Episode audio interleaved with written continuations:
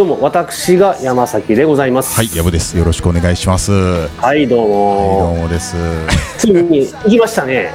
ついに行きましたね。100回、これ100回目の鳥でございますが、はい、100回目皆です。様方のおかげをもちまして、100回ですね。いつからやってましたっけ？これは2013年じゃないですかね。?2013 年、13、4かな。13ですね。13年の年末なんで、はい、はい。えー、丸々10年ですね。まるまる10年。はい。で、100回言うたら、あの、普通のレギュラー番組で、週1回の番組持ったら丸2年ですから、おー、そうなんや。うん。それ結構続いてる感じありますね。結構長いと思いますよ。はいそうか。続きましたね。ずーっとやってましたもんね、10年間、そういや。あそうそうそうそう、で意外とこう喋るネタってあるもんやなと、ううんん。のがあってなんか初めの方とかってなんかはい。直接会って1日3本とか4本とか撮ったりしてましたもんね、そうそうまとめ撮りしてまとめ撮りして。うん。でなんか今はこのインターネットを介してそうですねね。あのーいいタイミングで1回ずつ撮ってるみたいな感じなんですけど今めっちゃ楽なんですよねなんか。そうそうそう。あ何の負現担もなくって感じ、で現地に出向いたりそのする、うー手間が全くないから、うん、うん。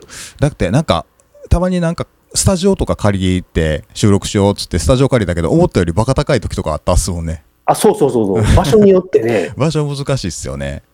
うん。だからもうね音楽スタジオなんかやったら、うん一部屋でいくらって大体バンドやったら45人で入ったりするから、はいはいそれを普段は割るから、うん。そこまでめちゃくちゃ高いっていう意識はなかっあたけど確かまあ2人で割ったらスタジオ代って高いっすよね。高い高い、うん。うんでちゃんと抑えないとあかんから、個人練習みたいに直前で抑えたりっていうのが、まあ難しいから、はいはい。そうっすよね。そうそう。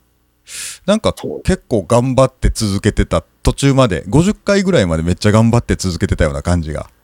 そう。そうですね。55、6回ぐらいまでかな、はい、結構それぐらいの時ってその1日何本も取るから脳みそめっちゃ使ったりとか、うん。ね、1日あの時間も場所もお金も取るからあのなかなかあのハードワークでしたもんね。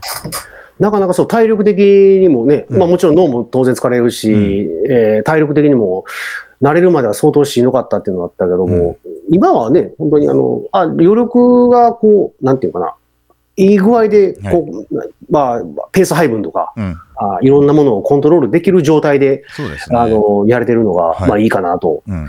いう感じですね。あれってもともとあれなんでしたっけ？山崎さんが海外でお仕事されるっていうことで、はいなんかそれでじゃあネットでこうお話できひんかなみたいなそんな試みなんでしたっけ？そうですね、海外行っとって、ほんでコロナの、まあ、ただ中の時期でもあったから、うん。それでオンラインで撮れるかなっていうことで、一回ちょっとやってみたら、うん、まあ、意外にうまいこといけたと。そうですね。うん。で結構その何回も何回もこうブラッシュアップを経てはい、なんか今結構いい音質でねいいテンポで会話できてるような感じしますもんねそうですね、うん。でやっぱ日本のその通信インフラの,、うん。あのレベルの高さっていうのを、はい。僕はものすごい感じましたから。え、ド ドミニカ共和国ってあのネット遅かったんですか、遅かったです。で何の関係があるか知らんけど、はい。雨の次の日は、うん。もうごっつ遅なんねんな。あそうなんですね。そうそうそうそう。へえで、こう、ちょっとこう遅延したりとかっていうのが感じるから、うん。ちゃんとこう会話できてんのかなっていう不安はものすごいえーあって、ああ、なるほどね。うん。うん。こっちにいるとね、もうほぼほぼそういうのはないから、そうですね。うん、そうなんですよ。なんか、結構ドミニカがいらっしゃった時にやってた時、結構途切れまくってましたもんね。そう、バツンバツンと言ったり、うん。で結構だから編集とかでね、せなあかん部分とかああったんかもしれんけど、その時ね、難しかったんですよね。あのー山崎さんと、あの、いいや、回線状況が悪いと、僕のサイドからの声だけ取っても、山崎さんの声が悪すぎて何言ってるか分かんなくなるんですよ。ああ、はいはいはい。だからなんかちゃんとこれ、後で聞いた時に分からうような音にならへんなって思って、でそこで考えたんが僕の声とを収録、まあ、こっち側の画面での収録とあと山崎さんの方でもなんかテープなんか回しといてって言って録音しといてって言ってはいはいはい。でお互い喋ったやつを後でうんあのは合成するみたいなやり方やと山崎さんも手元で撮ってる音声があってこっちも手元で撮ってる音声があるから両方ともいいあの音質で撮れるのかなと思って、うんうん。そう。で、それをやろうかなって思ったんですけど、その、あの、ネットでこう、タイムラグがこう喋っててあるじゃないですか。ああ、そうですね。そう。なんかね、そこら辺の関係でものすごいそれを貼り合わせるのが難しくて、ああ、そうなんですよね。結構試行錯誤しましたね、初めは。回数で言うとあれですかね、60回か70回あたり60回の。か70回ぐらいですね。はい。うんそのあたり、なんかね、アーカイブも全部してるんで、まあ一回確認してみたら面白いかなと思うんですけど、ええなんか、ああなんか音声、音声、山崎さんが海外にいらっしゃって、で僕が音声めっちゃ苦労してそうやなっていう回が結構初めの方あるから、面白いと思うんですよ。直近のこの辺と、そのね、過去のものを聞きく聞き比べていただくと、うん、めっちゃあわかると思う。あ、この時期になんか変わったとか、あ、この時直接会って喋ってんな、ねんなってのはもしかしてわかるかもしれないですよね。ーそうですね。うん。まあ、その辺もいろいろ経て、はいまあ、今は全然その、おやりやすい環境でやらせてもらえてるんで、そうですね。この、こはいれ一番ベストな形になりましたね。やっぱなりましたね10年100回やってると。そうそうそう。うんだからね、いろんなこのウェブ会議の、うんあれもコロナがあって、急速にやっぱり普及しましたし、はいはいはい。そうですよね。うん用の技術も進歩しつつ、まあ、僕らも進化しつつっていうね。感じそうですね。10年やってて、なんか、こう、思い出的なやつとかってありますか、思い入れですか、あの、なんちゅうかな、あの最初の頃うん。は、とりあえず、なんか、なんつうかな、会話していくのに、うん。今やったら、ネタをポンポンポンってあると、あの、回り道しても、こうはい戻ってきたりとか、はい。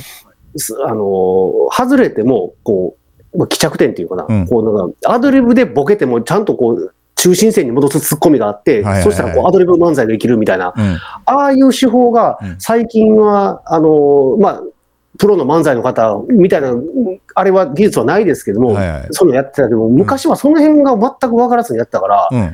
会話どこ行ったらいいんかなっていうので、こう瞑想しああ、してたのなるほどね。だから話ののもともと話してた内容なんやっけみたいなことがが増えちゃうみたいな。うん。そうそうそう。で、狙って外してるのと明らかに違うっていうのがうん。あって、それがやっぱず最初20回ぐらいまでかな。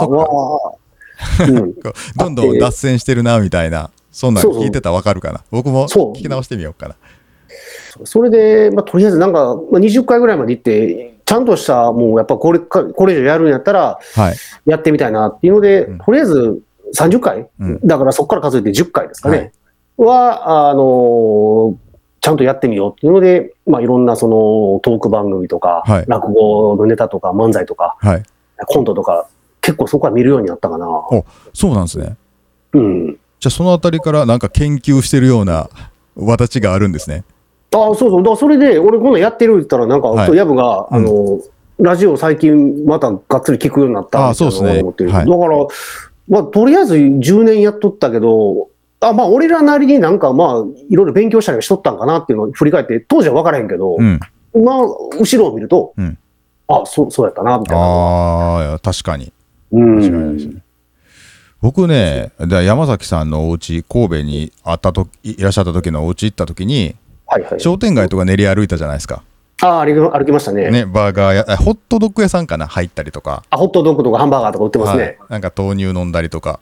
はい。あのあたり、めっちゃ楽しかったなっていう思い出がございああます。、あれが40か50手前ぐらいかな。そうですね。まあ、がっつりそのネットでやり取りする前やから、そうかもしれないですね。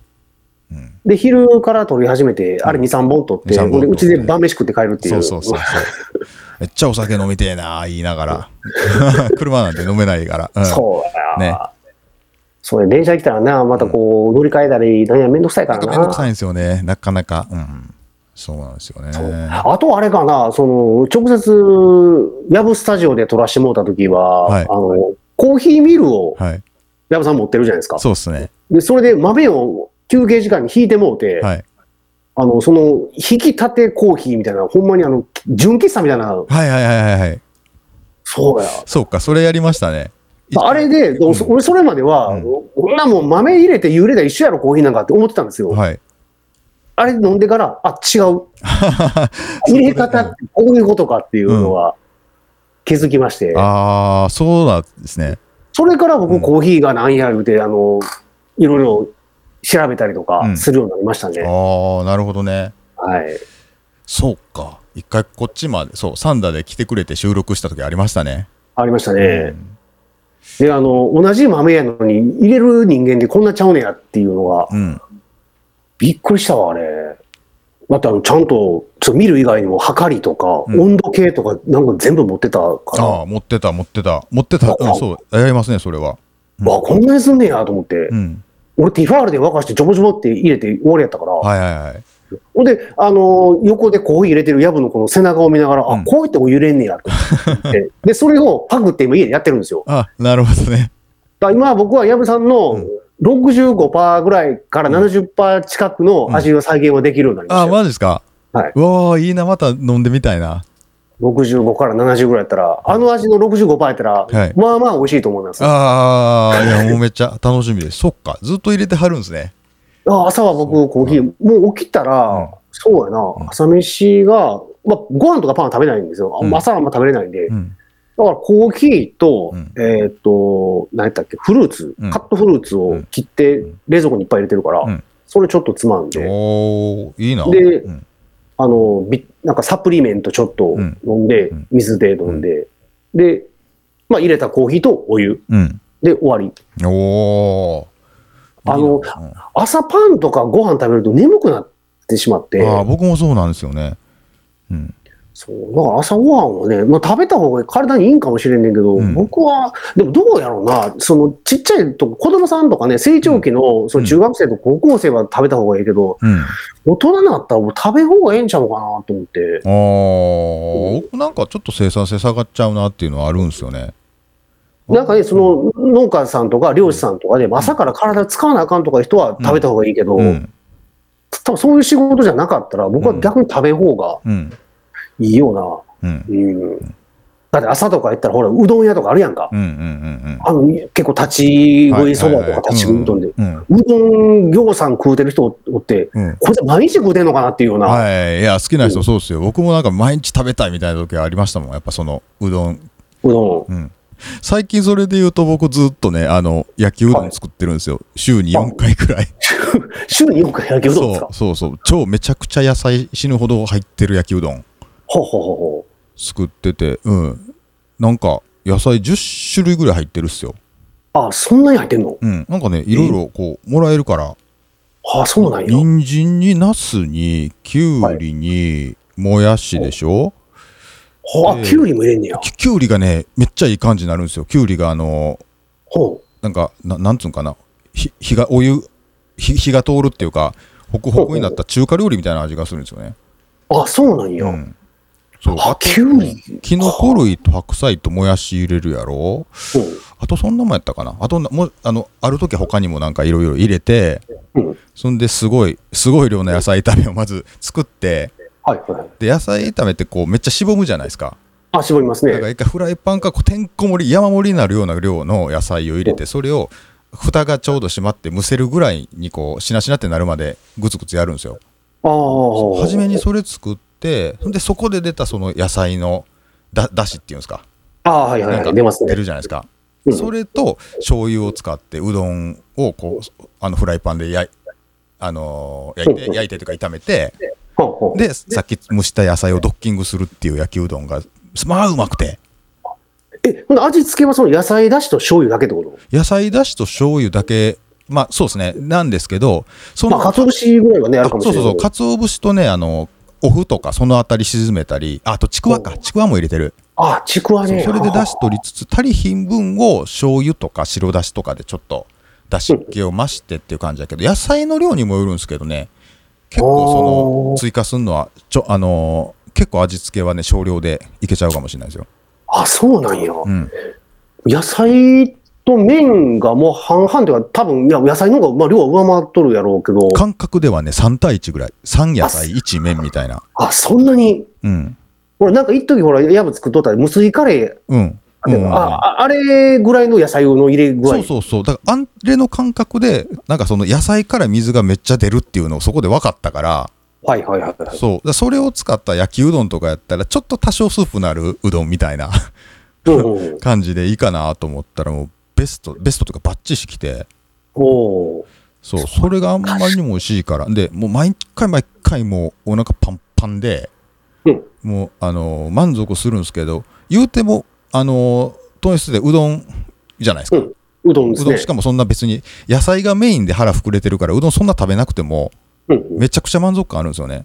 あー。だから体も調子もええしっていうので、うん。で作り方もなんか慣れてったらちょっとずつこう彩り、まあ、彩りあんま上手にならへんな。とかあの味とかちょっと追求しだしたらこうやったらうどん硬いままやとか、もやしはもうちょっと芯があった方がいいからこのタイミングで入れた方がいいなっていうのをブラッシュアップするじゃないですか、あー、はいはいはい。そうそれやってるとめっちゃおもろくてずーっと作っあの結構だから今作ってるんですよ。あすごいな、それ。いいっすよ。ちょっと今はね美味しいっすよ。うん。そうか野菜でもだし結構出るからね。うんあれだ、僕、あの、最近ちゃんこ作るときなんかもいいし、ちゃん。こ鍋するときなんかも、うん。あの、人参で皮剥く人多いやんか。うん。で、自分で食べるときやったらもうめんどくさいから、洗って皮剥かずに人参も切って入れるんだけど、うん。人来たときにちょっと振る舞うときやったら、見た目ちょっと要せなあかんなっていうときは、人参を皮をこうね、ピーラーでバーって剥くんですけど、うん。皮を先にだし取るために入れるんですよ。なるほどね。なんか一番出し取れそうやね、そこは。そうそうそう。うん。であの、野菜のだしが出るから、うんで、あのーまあ、相撲部屋のちゃんこ版の人なんかも、そういう手法を結構使ってて、はいはい。意外にね、やっぱりいけるんですよね。だからね、最近なんか料理してても、料理番組なんかとかそういうところで、ベジだしでね、うん。ベジタブルだしのことを言って、なんか言うようになってますけど。そんなもう昔からあった話でね、うん。そう、野菜掘り込んだらだし出るかな、みたいなのは、はいうんうん。まあ僕らは自然とやってたみたいな。はい。山崎さんもなんか、あの、なんか僕がだ、なんか野菜で出す味、あの、だしの味と、山崎さんが多分出すだしの味ってまた違いそうですもんね。使う野菜が違うから。あ、多分、うん。使うのがうそうや、僕なんかやっぱり、そうで、根菜と、うん。あれが多いかな、キャベツとか白菜とか、うん。あとあのーなんだっけ、水菜？うん。鍋す、ちゃんこするときは、うん。水菜入れたり、あとん。長ネギですね。長ネギ、そうか、ネギもいいっすよね。あー長ネギ僕大好きなんで、うん。よう食べますね。うん山崎さんは彩り綺麗やもんな。あの、や、あの、鍋とか。あれ、でも、十何種類大鍋に入れて混ぜとったら綺麗なんで、勝手に。あれ多分ね、野菜の切り方が丁寧なんちゃうかな、もしかしてって思って。ほうほうほうほうそあ、そうなんかな。ちっ僕なんか、ちゃめに、うん、あ、ちっちゃめにいく感じですね。そうそう、早食べたいから、うん。で、ちっちゃめに入れて、なるほど、火が通るようにって感じですね。そうそうそう。なるほどな。僕結構大きめなんですよね、最近。ゴリゴリ。あ、じゃあこう、どちらかとこう、食べる感じの意識が、そうなんですよね。なんかねや僕、そう、こと焼きうどんに関して言えば、ある程度こう、芯が残ってる方が、人参とかまあまあか噛み応えあるじゃないですか。あ、ありますね。あれね、あの、人参硬い方がお腹膨らみやすいんですよ。やってみて思ってんけど。あ、はあ、はあはあはあだから食べんのしん、食べんの頑張るから、なんか食べた気になるのかなよくわかんないですけど。あの、こうす、噛むからね。そう。だから、だから野菜を、なんかね、あの、細かめに切ってると火が結構や焼きうどん作る前に通っちゃって、で、最後にそのうどんと一緒に野菜ちょっと軽く炒めるんですけど、その時、それそうやってる工程の中で結構柔らかくなりすぎちゃうからっていうだんだん切るのが大きくなってきたんですよね。ああ、そうやな。そうか、大きめにやっぱそうね、食感とか大事にするんやったら、ある程度そのサイズとか、はいまあ厚さとか、はい。気にせなあかんのがあるもんな。そうですね。僕なんかもやっぱりそう、大きなお椀でガサッと入れて、うん。で、ご飯と一緒にバッと食べるっていう、あい。いもうほんまにあの、相撲部屋のはい。ちゃんこの、あの、あれが近いかうら、ん。うん。そっか、そうなると具材小さい小さい方が食べ、書き込みやすかったりとか。そうそうそう。うん。あと、まあ、僕、あの、鶏の団子作るから、鶏の団子いいよな。すごいな。そこ憧れるんですよね。つくね、も作り方も、あの、日本相撲協会のはい YouTube 見たりして、はいいまあ、いろんな相撲部屋のちゃんこ出てるから、はい。あ、この部屋はこんな作り方してんねやっていうので、うんちょっと研究して。うんだなんか料理のうん。情報なんかも、おしゃれなその、僕料理なんか全く作れないんですけど、うん結構参考にしてるのが、うん。あのプロ野球選手の奥さん方の、うん。そういう、なんていうかな、インスタとか、うん。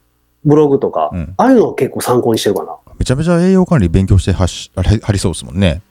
そう、あの人らは、大体その、ジュニアフードアスリートマイスターとか、うんああいう栄養関係の資格持ってる人とか、栄養士さんとか、うんあの、今ね、レッドソックスであの活躍してる吉田正尚選手の奥さんも管理栄養士の資格持ってるから、あー本当はもうバリバリの人やから、うん。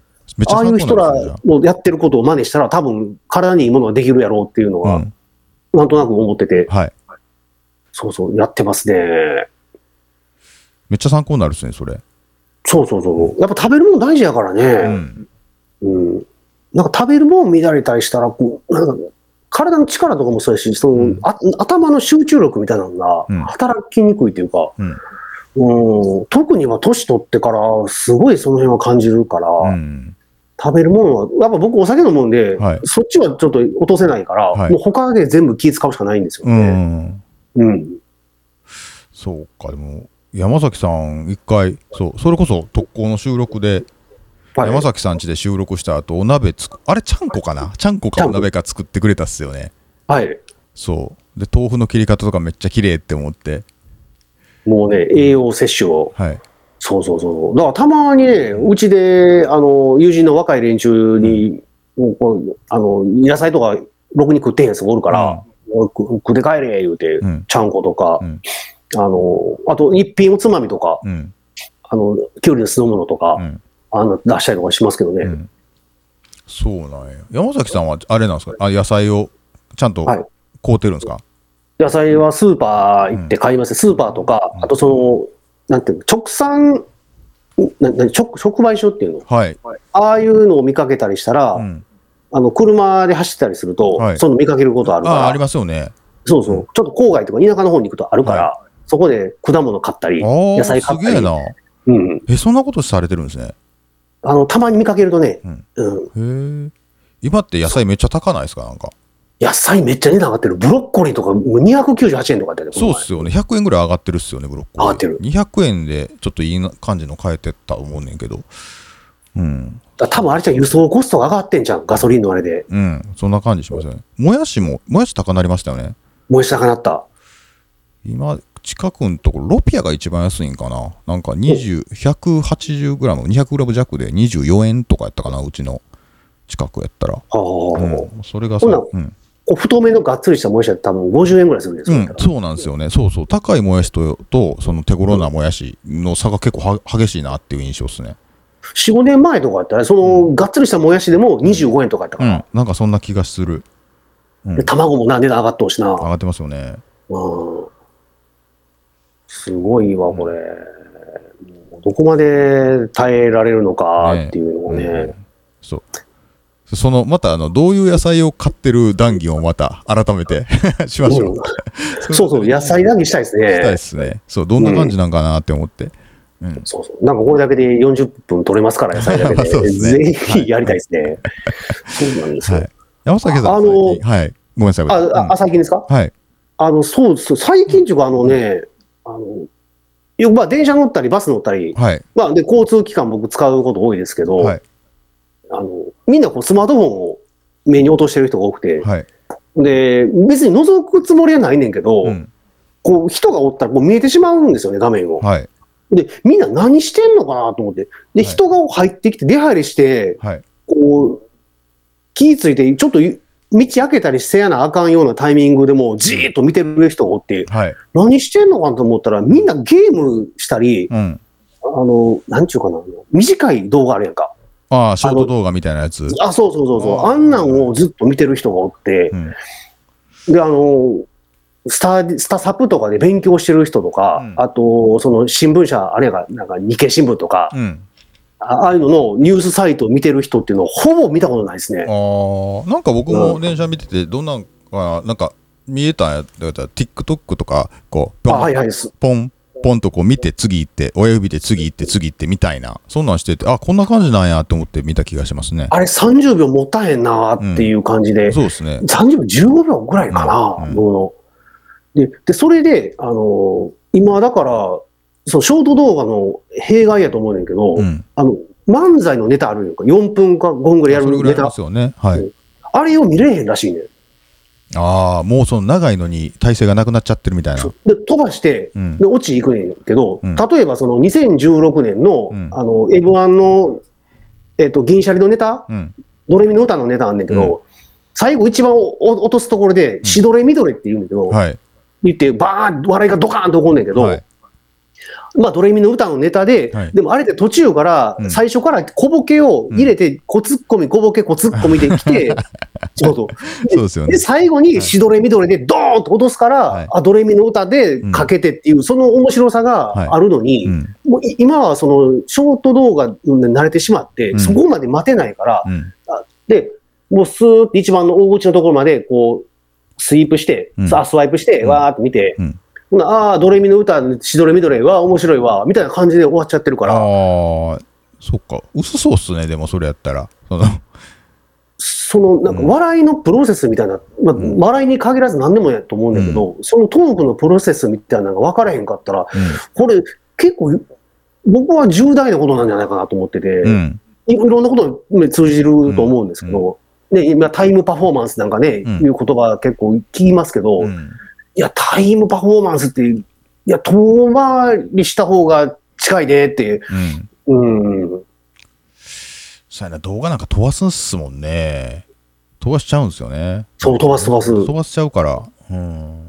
だその今なんか完全に逆張りしてる、うん。あの YouTuber のジョーブログなんかうん。は、あの路線が1本、以前はね、5分から10分ぐらいのうん。旅動画系とか、まあ、いろんなことやってたけど、最近はちょっとドキュメンタリーうん系の方に寄ってて、うん。1本あたりが30分から40分とか、うん。結構取材して調べ込んでうん、長いものを上げてるっていう。と、ほんまに1時間番組みたいな、見てる感じ腰を据えて見,、うん。み見るようなスタンスで見てもらえるようにってことや。そうそうそうそう、うん。やってるんですよね。うん。だからこう、曲作っててもそんな感じることないですかね。僕、なんか単純に思うんですけど、うん。その、まあ、笑いの大落ちがうん、まで早く行かないといけないってなると、うん。やっぱりその曲も左右サビに行かなあかんとか、うん。歌い出し早よせなあかんとか、うん。昔なんかね、うん。僕らの時代やったら x ジャパンとかビーズなんかでも、うん。イントロで1分の曲とかはい、普通にあったけど、うん、今なんかそんなことしてたら多分聞かへんのちゃうかあなとそうっ。すよね。そう。だってイントロ短いですもんね。もう派手なイントロが8小節か16小節だってもう歌みたいな、うん。そんな感じですもんね、最近。そうやなはいや、でもね、それで面白いな、時代変わったなって確かにすすげえ思ったんですよ。いはいはい。ここの間、あの、この間、あの、えーっとね、あれ、福島県の騎馬武者ロックフェスの出演があって行ってたんですよ。あはいはいはい。の太陽ドラムっていうユニットでね。うんで、その中で、あの、BGM をかけようと。うんで、今回ね、あの、うあの一緒にちょっと運転してたのが、同い年の伊藤君っていう僕の相方なんですけど、ええその伊藤君が、あの90年代かけようやみたいな感じで、プレイリスト90年代かけたんですよ。はいはい。どれもめっちゃ そのイントロがめっちゃ長くて、めっちゃ作り込んでるやんって言って、めっちゃ感動してたっすね。ああ、イントロドンとか、あの、うわ、え、これ誰のイントロやっけとかって、あの楽しみもちょっと久しぶりに思い出したりとか、そう、昔クイズであったもんな。そうそう、イントロ聞いて、あの、本編どれやっけみたいな。うん。うん。だからそれができるのはイントロ長いからっていうのもああると思うから、あそうか、確かにもう8小節で入ってもうたら、んイントロもクソもないもんな。そう、もうあの、思い出すまでまあまあ時間かかる曲とかは、そう。だ俺大黒摩季のイントロとかがもう思い出せへんくて、あ、はいはいはいはい。あの、ちょっとっていう曲のイントロが流れた時に、うわ、なんやっけこれみたいな、うん。そんなのなってましたね。今やったら、その編曲する時でも、そういう、そう、当時のやり方とは全く変わっと思いますね。もうだから、その、あのー一般的な、何、曲の展開の作り方とかは変わったと思いますよ。B メロとかあんまなくなってるんちゃうかな、今の曲とかって。ほうほうほうほうほう。うん。だからまあ、A ん、サビみたいな感じ？そうそうそう、A サビ派手なイントロとかドロップとか、なんか結構わかりやすくなっちゃってるんかな。だからそれももしかして、その山崎さんがおっしゃってる、その長いこと聞けへんっていう流れのあれなんかもしれないですね。そのああ、うん。そう非常にだから分かりやすくやっぱあの盛り上がりっていうのがこうあの次の曲行く前に多分来た方がいいとかそんなんがあるんかもしれないですね。や。うんうん。うん、そうか、うん。やっぱそういうのあんねんな。うん。そう、あと、その、まあ、長さもそうやねんけど、うん。音が、うん、なんていうの、細かくて、あのうん。耳が忙しいって感じるんですよ。あああのえ最近の最近のやつがってことか？そうですね、一時よく聞いてたの、ん夜遊びのアイドルあ あれ耳やかましいですねずっとピアノの音鳴ってますもんね。が、どう考えても、これ人間の手では再現できんやろっていうぐらいの音数が入ってるんですよ。入ってますよね。うん。で、そこの後に90年代とか、うんまあ80年代ぐらいのバンドサウンドを聞いたりしたんですよ。うんプリンセスプリンセスとか、はい。ヒット、まあグレーとかもそうやねんけど、はい聞いたら、音がすごい、なんていうかな、少ないんですよね。隙間があるんですよね。ああ、なるほどね。今のやつよりも、そっか。まあ、またね、名前、同時録音してたっていうことが多かった背景もあるんかもしれないですけど、そんなバリバリ埋めないですよね、音。今すごい埋まってて、うん。で、ガシャガシャガシャガシャガシャって言って、うん。な、なんな、何なんやろうな。まあ、よくできた曲やなと思うんだけど、そまあ、俺も何回も聴いてるから、うん。ようできてんなと思うんだけど、耳がやっぱ忙しいって感じることが多くて、うん。え、どうですか、あの、歌詞が入ってきにくかったりとかって感じます？そういうのって。歌詞が、なんていうのかな、歌詞を、昔はこう聞いて、うんもう歌詞わかるみたいな感じやったんやろうけど、今ってこうなん、音聞きながら、うんあの歌詞をうんこう検索しながら見るから、じ字で分からへんですよね。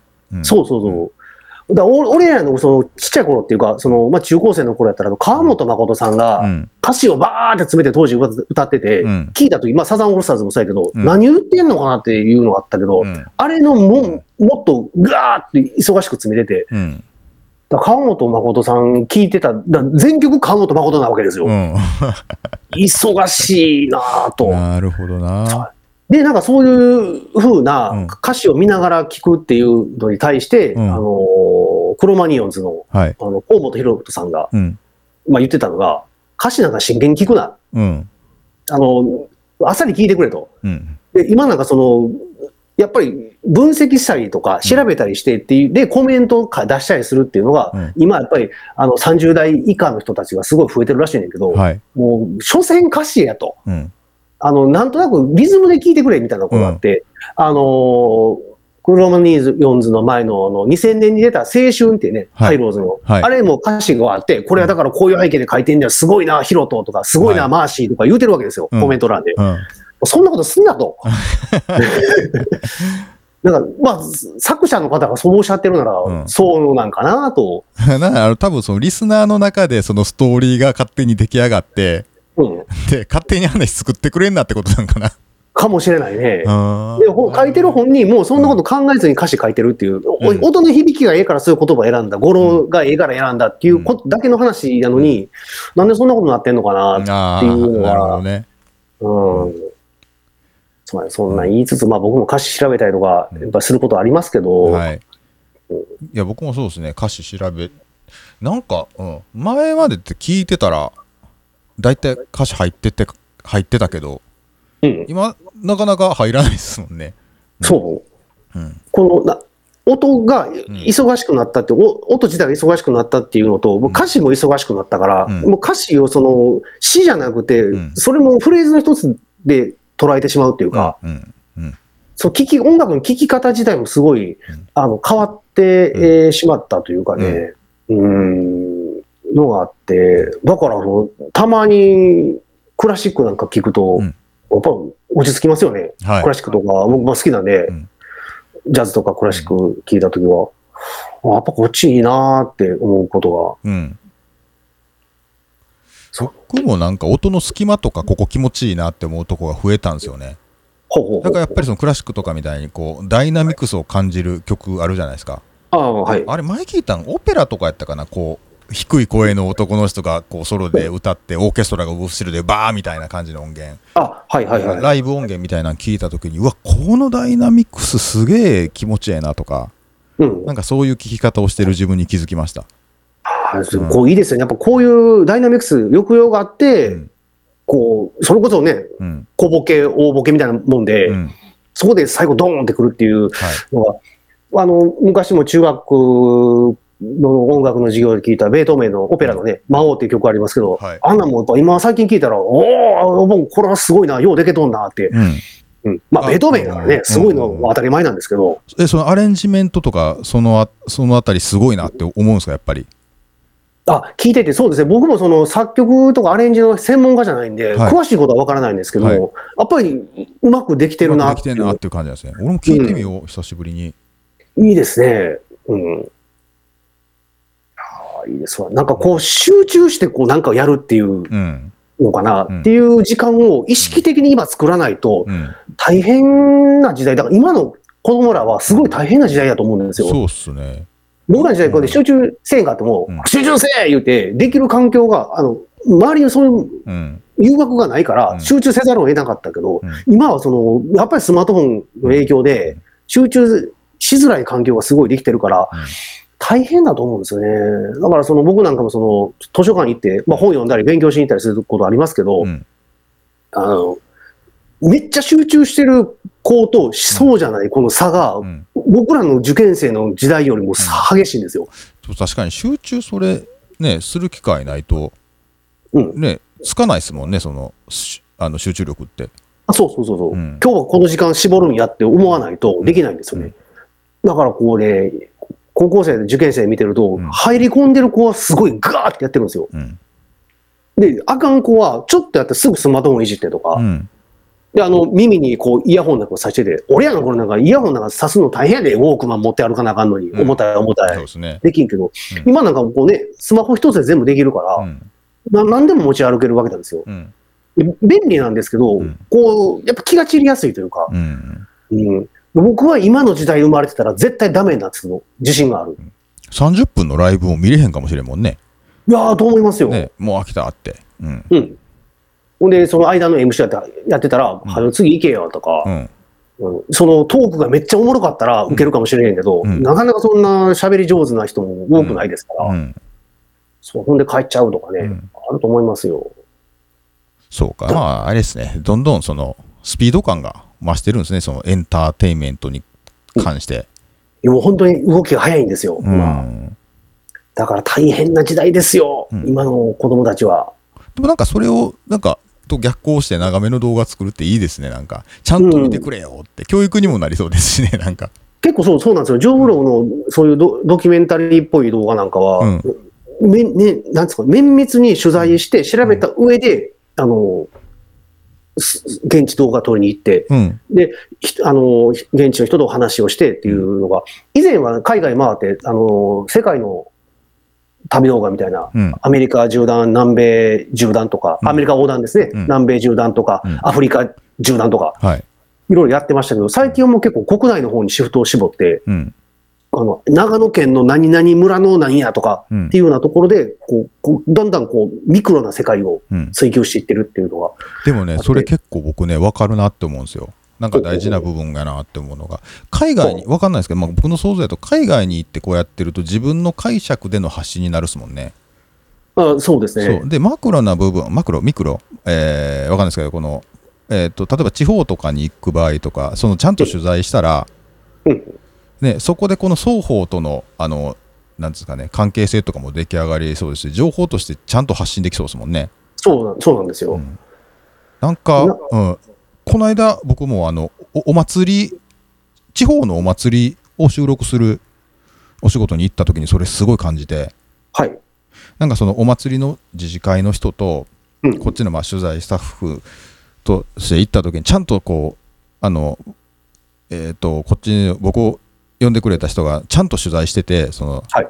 お祭りに関して、えこうこうこういう流れでこういうことを第一にしてるからこういうふうな撮影しようなみたいな僕らの方に言うて指示出してくれてはいやっててそこのつながりと理解相互理解があったからものすごいなんかちゃんとものとして発信できまあ別にまだ出来上がってはないんですけどうんその発信できそうなものになりそうやなと思ったんですよね。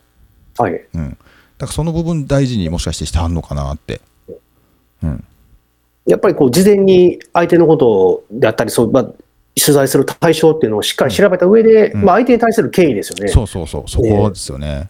うん。それをもって、あの、現地で、まあ、言うたら、まあ、答え合わせに近いような部分もあるかもわからないですけども、うんそれをすることによって、よりその、同じ文字で上がってきた、お同じ音声で上がってきたものでも、うん。なんかわからないけど、説得力が違うっていうね、うん。っていうところで、だ僕なんかもね、やっぱりもっと現地に、最近はちょっと日本国内行けるところはあちこち行こうかなとはい。いうので、回るようには、あそうやっぱり目で、ん。目で見たいというのがあるんでね、山崎さん、かなりフットワーク使ってらっしゃいますよね。ああ、もうね、当分しばらくは僕は国内うん。を徹底的に回るつもりですから、うん。うん。そうなんですよ。あと何年後かですかね、はい。数年後にうん。どういうふうな動きをするかっていうのは、はい。まあ一応その準備も兼ねて、はい。あ、えー。じゃあまたそのあたりの詳細も聞ける時期が来るかもしれないという。そうですね、130回ぐらいで、まだ長いな、30回後か。だいぶ先ですね、はい。なんですけどね、そんなのがまあできればいいかななんて思ってるんで、はい。そうなんか、そうです。ね、まあ最初のこの冒頭のうん。こう100回取って振り返ってみたいなのが、はい。ね、ちょっと話戻ってまいりますけど、はいはい。割とこう、腰が落ち着いたというか、地に足ついてきた、き精神的な部分で、はい。あ、この喋ってる内容と考えてる内容とか、それは、うん。うん、ってことですか？割とそうそうですね、うん。で、こういうふうなこの番組をコンセプトで作りたいみたいなのが、まあ、はっきり明示してるわけじゃないねんけども、はい。あの自分の中でそういう考え方の変化みたいなのがあって、うん。そのあたりが、どうなんやろな、普段の生活が変わったからそうなってんのかな、ちょっとわかんないですけど、そうなんですかね。結構、ここの、山崎さん、まあ、これ山崎さんがやりたいって言い出して、で、焼き、焼き鳥屋さんでしたっけ？なんか。あ、、焼き鳥屋さん、そうですすずらね。んだいの焼き鳥屋さんかなんかで、はい、ね、あの、こういうラジオをやってみたいねんって10年前か10何年前かに山崎さんに言われて、あ、じゃあやってみましょうっつって、はい、ね、やったんですけど、その時とののコンセプトみたいな、まあ僕はその一緒にこうやっていく中でそれを推し量るような感じというか、まあどこら辺が気持ちいいよねって僕的にもなんかこう思う部分があって、はい、はい。で、なんかそこに関してはこの10年を、なんかあんまブレブレずにいけてるのかなっていうような気は、うんなんか思うんですけどね。あなるほどな、確かに、うん。あ確かにヤブなんか、その軸が、うん一番の芯の部分がブレずにおったなっていうのがあって、僕なんかちょっと探してながらやってたのがあったから、うんその辺であどういうふうに変化させていこうっていうので、途中からか、うん。まあ、考え方が、うん。まあ、変わったといいますか。じゃあもしかしてそのその話の流れの作り方とかそのあたりも徐々にこう変,、あの変変化していってる部分が聞き直したら見えそうですね。かもしれないですね。でも昔の最初の頃の番組なんか恥ずかしくてよう聞かんなと思ってね。あ僕もねそれはあるんですよね。なんかちょっと喋り方の癖とかも違うじゃないですかやっぱ。あそうですねんそれも妙に恥ずかしかったりとか。そうやそんないろいろありましたね。なんか変化がありながら、うん、守るべきところはうん残しつつ、はい。うん、より良い番組を今後もそう、まあ、できればと思いますけどもね。はい、そうですね。まあ、あの、お互いこう、多分楽しいなっていうぐらいの空気感がちょうどいいかなとは思うので、そうですね。そこが、やっぱり一番その聞いてる方には伝わるかなと思いますので。よね。そうそうそう。うん。だから別に結構空白とかね、あの、行間とかありますけど、このし会話ね、はいはいそれぐらいが良かったりするんじゃないかなと。そこの、そのまあもな、うん完全にネタに困って詰まったまあじゃなければ、うん逆に僕はいいと思いますけどね、ねそれこそ音の埋めないっていう話に戻りますけども、うん。なんで、ねいいと思いますけどね。はい。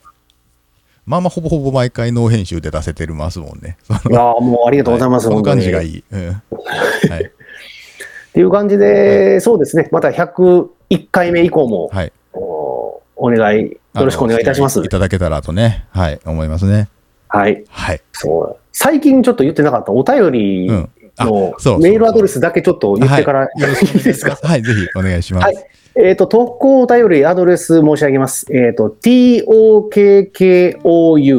特攻アットマーク、えー、アウトルック .jp、えー、特攻アットマークアウトルック .jp こちらまで、えーメールの方をお寄せいただければと思います。はい、これはもう何を送りますか？何でもくださいっていう感じですか？そうですね、もう何でもいいですよ。はい。多分ね、送ってくれたら、まあまあ喜びますんでね、僕らは。はい。うん。またお便りもぜひぜひはい。お待ちしております。よろしくお願いす。はい。はい。えー、というわけで山崎とやぶでした。失礼します。失礼します。